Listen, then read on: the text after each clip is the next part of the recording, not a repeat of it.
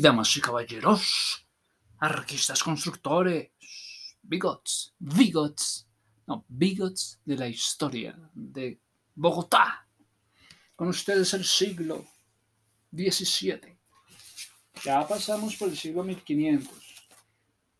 Ahora vamos para el siglo 1600. Ya con unas buenas construcciones de conventos, con buenas construcciones de iglesias y capillas y edificios religiosos. Bueno, entonces, con ustedes siglo XVII. Fue la primera mitad de este siglo la época en que se registró el mayor esfuerzo en materia de construcción en toda la historia de Santa Fe. Fue ese el periodo de la real consolidación urbana de la capital. Por estos tiempos adquirió notorio vigor la institución de la mitad urbana, destinada esencialmente a dotar de mano de obra las empresas constructoras. El problema ahora de dotar mano de obra en las empresas de construcción. Desde el siglo XVII, desde 1600. Wow, eso ya es mucho. Empresas de construcción en el año 1600, ¿estás de acuerdo? ¿Estás de acuerdo que hayan empresas de construcción desde el año 1600? Claro, es una de las labores más antiguas del mundo, muchachos la construcción, sus, sustraídos de, los de las encomiendas. Resulta que en el año 1602 había en la ciudad 88 indígenas trabajando en 10 obras públicas. Tenían 88 indígenas trabajando en 10 obras públicas, entre las que se contaba lo que era el cabildo, la fuente de la Plaza Mayor, la Real Audiencia, la cárcel de la Corte, la carnicería, el puente San Francisco, el y los empedrados de la calle principal. Que también nos ponían a hacer vías con piedras. Durante esa etapa se levantaron, mira, en ese siglo XIX, edificios religiosos y seis edificios civiles. También se construyeron los colegios jesuitas de San Bartolomé y San Francisco Javier, y también el, del Santo Tomás. En la primera mitad del siglo XVII, de las 18 obras religiosas, siete fueron iglesias y capillas, dos conventos, tres monasterios, tres colegios, dos recoletas, recoletas, como que barrios, algo parecido al barrio, y una casa de cabildo eclesiástico. Las seis obras civiles fueron cuatro puentes, la Casa de la Moneda, siglo XVII, y la Casa de Expósito. La segunda mitad del siglo XVII, ¿qué nos va a traer? Pues de que decayeron las actividades constructoras, fíjate. Decaen en la segunda mitad del siglo XVII. Durante ese tiempo entonces se construyeron, sin embargo, tres conventos noviciados, siete iglesias y capillas, dos ermitas, un colegio, para un total de 13 edificios religiosos. En cuanto a las obras civiles, ellas fueron solo tres obras civiles, es decir, dos puentes y una carnicería. Después del gran auge de la primera mitad del siglo XVII, esta fase inicia el ciclo negativo de un, de un siglo XVII que tiene su punto más bajo en la primera parte del 700. Punto bajo, muchachos. Por lo tanto, nos tenemos que centrar ahora en el siglo XVIII. Bueno, vamos, vamos, vamos al XVIII. O sea, 1700. No, sí, 1700. En el siglo XVIII, en 1700, la primera mitad de este siglo, haciendo eco, eco a la aguda parálisis económica. La construcción conoció su punto más bajo, muchachos, en el siglo XVIII. En ese medio siglo, Santa Fe solo vio edificar siete nuevas obras. Es que de 18 obras pasan a siete obras. Tan solo hubo una importante, el reemplazo del Hospital de San Pedro de Claver por el de San Juan de Dios. Esto en el año 1739, que inicia una nueva vida ocupando una manzana y ampliando su capacidad. La mención al Palacio Virreinal, sí, el Palacio Virreinal, en la plaza, En el año 1719 duraría hasta el 23 la construcción. El 719-1723, además del cambio de nombre, se reduce al mejoramiento de las casas reales. El llamado acueducto de Agua Vieja, mira que están hablando de acueductos. En el año 1737 ya estarían hablando de acueductos que duró dos años su construcción. Consistió entonces en la canalización, unificación de dos fuentes de aguas. Sí, las de los ríos San Agustín, sí, las de los ríos de Fucha, Fucha, sobre acequias ya existentes en su mayor parte en la antigüedad.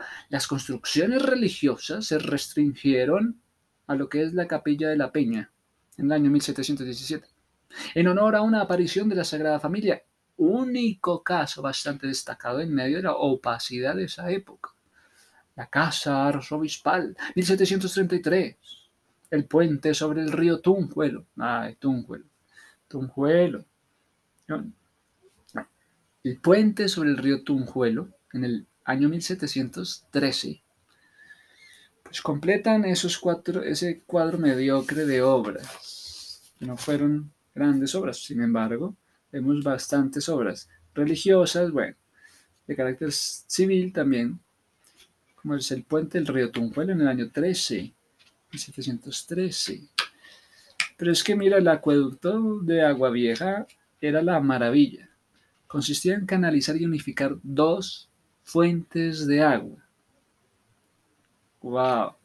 Los ríos San Agustín y Fucha fueron partícipes de esto. Oye, pero qué interesante. No te lo puedo creer.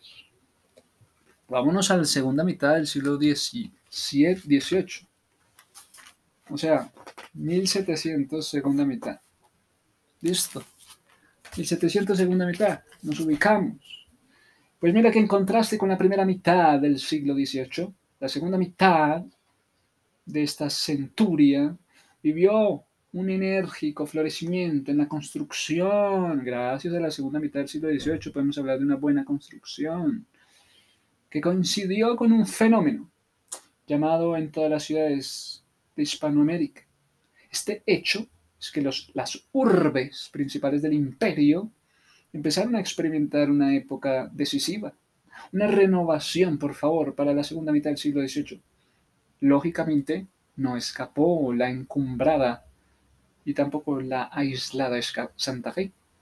Uno de estos dos aspectos más significativos del cambio que se operó fue que por primera vez en la historia de estas colonias la autoridad civil tomó la iniciativa en todos los órdenes, sin exceptuar el de la construcción. ¿Quieres entonces saber Quiere esto decir que se presentó el caso sin precedentes de una construcción civil fuerte. Fueron más o menos mayores que las obras religiosas. Al revés de lo que había ocurrido hasta entonces, las obras civiles adquirieron una notoria preponderancia, muchachos, sobre las obras religiosas. Esto en la segunda mitad del siglo XVIII, 1750 para adelante. Pues mira, se, han registrado 21 obras, ¿sí? De las cuales 16 eran obras civiles. O sea, un 76% de todas las obras de 21, 16 eran obras civiles. Esta inversión en la estadística muestra elocuentemente los cambios ocurridos en todos los órdenes. Se volvían más y más urbanistas. Bueno, Santa Fe no solo creció y se diversificó en términos sociales, sino que también se convirtió en una ciudad más secular. Vea usted, van a venir a hablar a mí de una ciudad secular. ¿Cómo va a ser eso?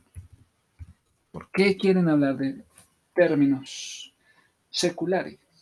¿Nos vienen a hablar a nosotros de un término nuevo o qué? ¿Es una tradición o qué? Pues mira, que dura un siglo y que dura desde hace siglos, es algo secular que dura. El secularismo que dura, que se repite cada siglo. Entonces se repite el secularismo. Es como el principio de tratar o de dirigir asuntos humanos basándose en principios. Sí, el principio de repetirse, secularismo. Sí. Sin recurrir entonces, en este caso, a las obras religiosas. Pero también estaba el clero secular, también denominado diócesis, el clero diocesano, diocesano. Entonces repiten y repiten, por eso es el secular, clero secular, porque se repite y se repite. Entonces estamos entendiendo, nos estamos entendiendo, pero ¿por qué una ciudad secular? Pues porque ahora los criterios civiles de gobiernos se estarían manifestando en el énfasis de la infraestructura urbana y las obras civiles. Entre estas se destaca el célebre puente del común. ¿Me estás hablando del puente del común? Que sí, hombre, en la segunda mitad del siglo XVIII que sirvió para agilizar la comunicación entre Santa Fe y las salinas de Zipaquirá. Te estoy hablando del puente del común, pero te voy a hablar también del puente del Sopó, que cumplió función similar en el camino del norte. Te voy a hablar ahora del puente de Aranda, puente de Aranda, que logró el propio, lo propio, sí, con la vía a occidente, claro, lo que es Fontibón, sí, muy bien. Que logró lo propio en como que quien va a onda con Fontigón. Esto en la segunda mitad del siglo XVIII. ¡Wow! Los puentes de San Antonio en Fontigón. El puente de Bosa en Bosa. ¿Sobre cuál río? El río Tunjuelo, no, el río Tunjuelito. Tunjuelo, no. Tunjuelito. Ahora con ustedes el río Tunjuelito que hombre, En suma gracia, este periodo se ha construido solamente un convento y solamente tres iglesias, solamente un monasterio, mientras que en el área civil se construyeron cinco puentes, un cementerio, un acueducto, una casa de la moneda, una fábrica de pólvora, un hospicio real, un hospital, una casa de la aduana, un cuartel de caballería. Mira tú, cuartel de caballería ya tenían en la segunda mitad del siglo XVIII. Se estaban armando. Además de que se acondicionaría un convento, el convento de los jesuitas, para tener bibliotecas públicas. Se mejoró entonces el recorrido llamado el camellón de Occidente. Mira tú, el camellón era primordial para llegar a entender lo que es la localidad de Puente Aranda o Fontibón o el camino hacia dónde. Se construyó entonces esto, un local para la expedición botánica, ¿sí? Y se emprendió entonces una actividad, una campaña para empedredar, para el empedrado de las calles, muchachos. Están pensando en, en eso, ponerle piedras a las calles. Igual tendencia se observaría en los datos de la construcción correspondiente a la última década de la colonia. ¿Cuál es esa última década? Pues mira, era de 1800 a 1810. ¿Sí? Siglo XIX. Mientras que la única edificación religiosa fue la nueva catedral en el terreno civil, se levantó entonces un puente sobre el río Arzobispo, al norte de la ciudad. Se construyó entonces un acueducto, el acueducto de San Victorino, Mira que ya vamos a tener el acueducto en San Victorino. Y que llevó el agua de este río a la pila del citado sector. Se abría entonces una nueva escuela pública. Se mejoraría entonces notablemente la vía del norte y se erigió una de las obras más importantes de todas nuestras eras coloniales, producto típico de la saludabilidad, de lo saludable, de las corrientes, de la ilustración, con ustedes el Observatorio Astronómico de Santa Fe. Único entonces en América. El Observatorio Astronómico con ustedes. Esto ocurría. En serio, qué bueno. En serio que sí. Podemos seguir valorando. Pues te van a hablar después de calles, nuevas, nuevas calles, caños, caños, andenes y aseo. Pues en un principio el estado de las calles dependían de ¿qué? De la circulación. Con pocas salvedades estas permanecían cubiertas de hierbas, pero no tardaron los vecinos en comenzar a clamar por el empedrado de las vías.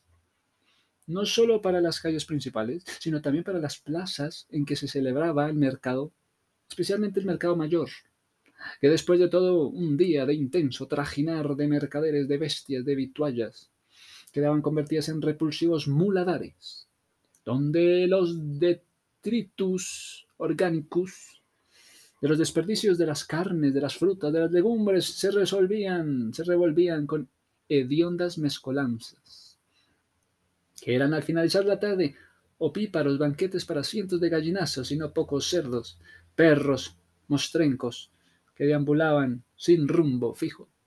Además, los vecinos tenían muy claro que el empedrado traía consigo el inmenso beneficio de, los de esa parte de los desagües.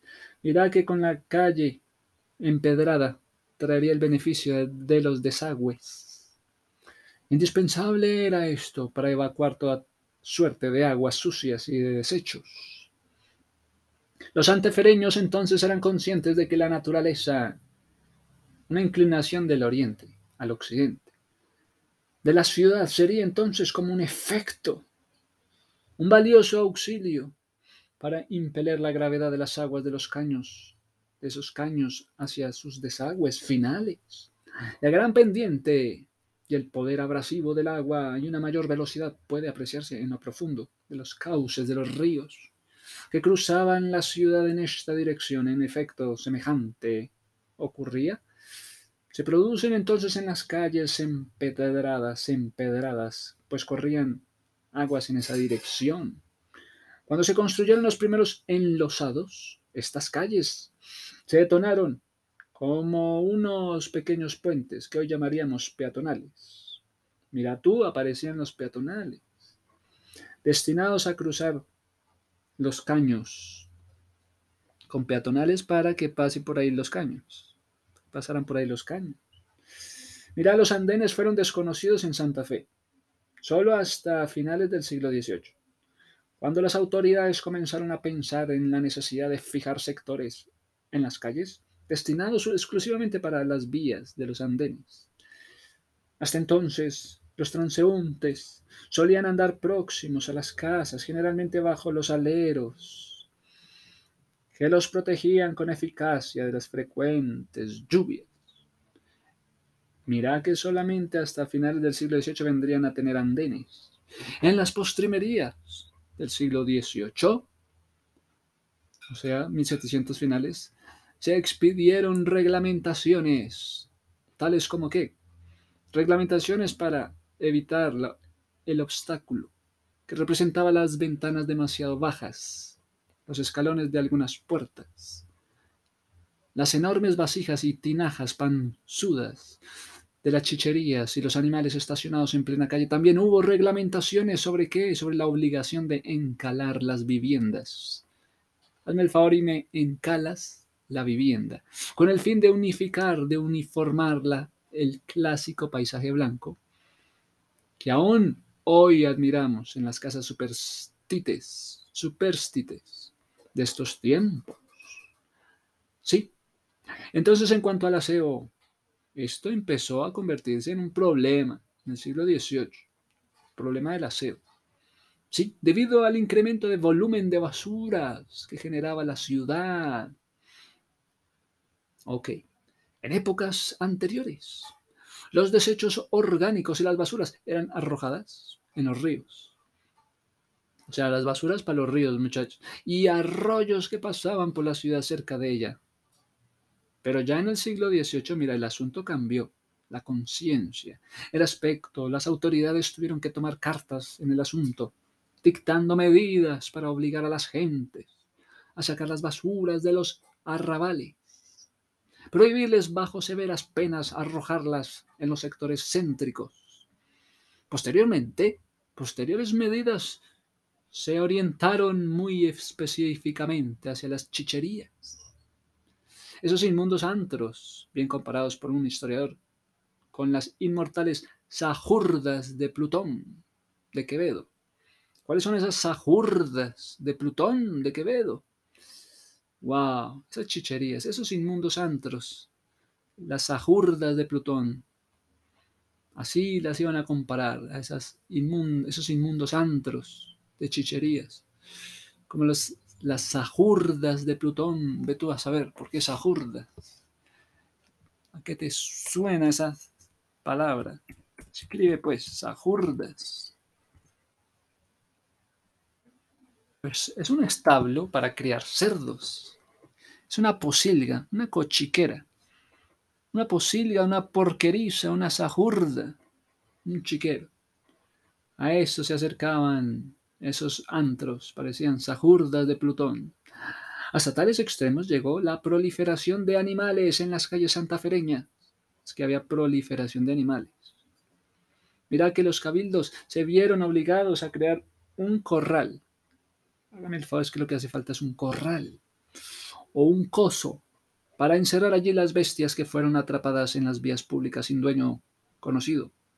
La mula errando. Otra aborrecible costumbre contra la cual lucharon los santafereños en esta ciudad.